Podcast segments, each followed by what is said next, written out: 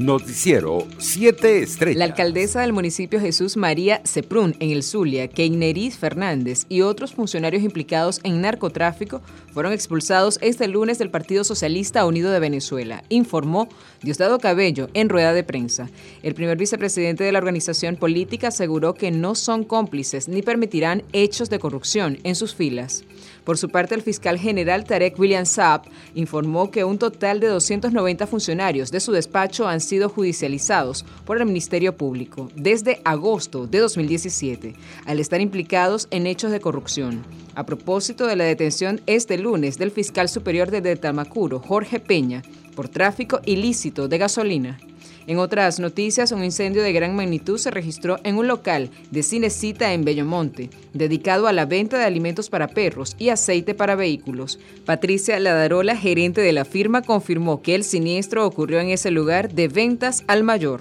En otras noticias, el gobierno de Estados Unidos, en medio de la crisis fronteriza que afronta la administración del presidente Joe Biden, comenzó a expulsar a migrantes venezolanos hacia Colombia, según lo informó CNN. Una fuente del medio detalló que los migrantes están siendo procesados bajo la política fronteriza del título 42, creada durante el mandato de Donald Trump, confirmó este lunes el Departamento de Seguridad Nacional. Internacionales. El Departamento de Estados Unidos ordenó este lunes a los familiares de sus empleados en la Embajada de Bielorrusia que abandonen el país ante la preocupante y poco habitual concentración de fuerzas militares rusas en la frontera con Ucrania. El gobierno estadounidense también recomendó a sus ciudadanos que no viajen a Bielorrusia, uno de los principales aliados de Rusia en la región. Entre tanto, Francia dijo estar comprometida con el diálogo con el gobierno ruso en la crisis por Ucrania pero es consciente de la situación es grave en la frontera entre esos países y avisó que no se transigirá con la intención de Moscú de obtener una soberanía limitada de sus vecinos.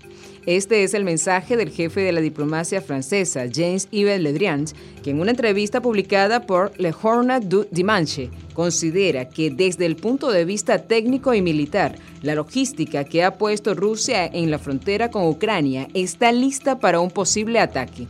En otras noticias, la vicepresidenta y canciller de Colombia, Marta Lucía Ramírez, informó este lunes que el gobierno radicó una queja ante las oficinas de las organizaciones de Naciones Unidas para la Alimentación FAO en Roma en la que rechazan el informe que sitúa al país en una alerta temprana de naciones en riesgo de sufrir hambre este año.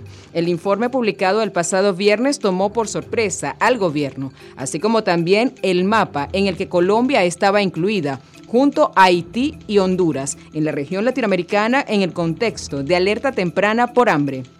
Por su parte, el presidente ecuatoriano Guillermo Lazo emprendió este lunes un viaje oficial a China, donde tiene previsto iniciar conversaciones sobre un tratado de libre comercio bilateral y proponer una renegociación de las deudas que su país tiene con el gigante asiático.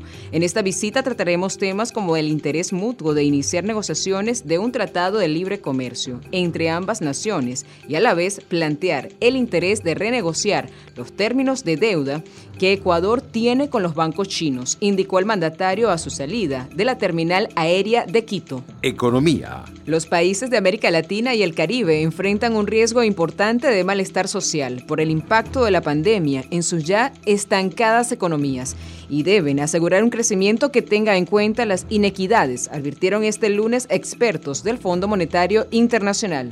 Con un calendario electoral intenso que se avecina, el malestar social sigue siendo un riesgo importante y será necesario abordar la desigualdad, alertaron economistas del fondo.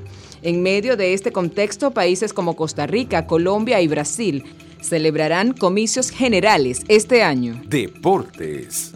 El entrenador de la selección de fútbol venezolana, José Peckerman, aseguró este lunes que el objetivo de la Vinotinto es el Mundial 2026, por lo que el equipo trabaja en convertir esa ilusión en continuidad, crecimiento y paciencia, que se refleja en los resultados de la decimosexta fecha de las eliminatorias suramericanas para Qatar 2022. Venezuela necesitaba iniciar un proyecto que tiene como objetivo el próximo Mundial y su clasificación previa. Esa ilusión la tenemos que transformar en continuidad, crecimiento y paciencia para poder llegar a conseguir los mejores rendimientos, dijo Peckerman en un encuentro virtual con la prensa.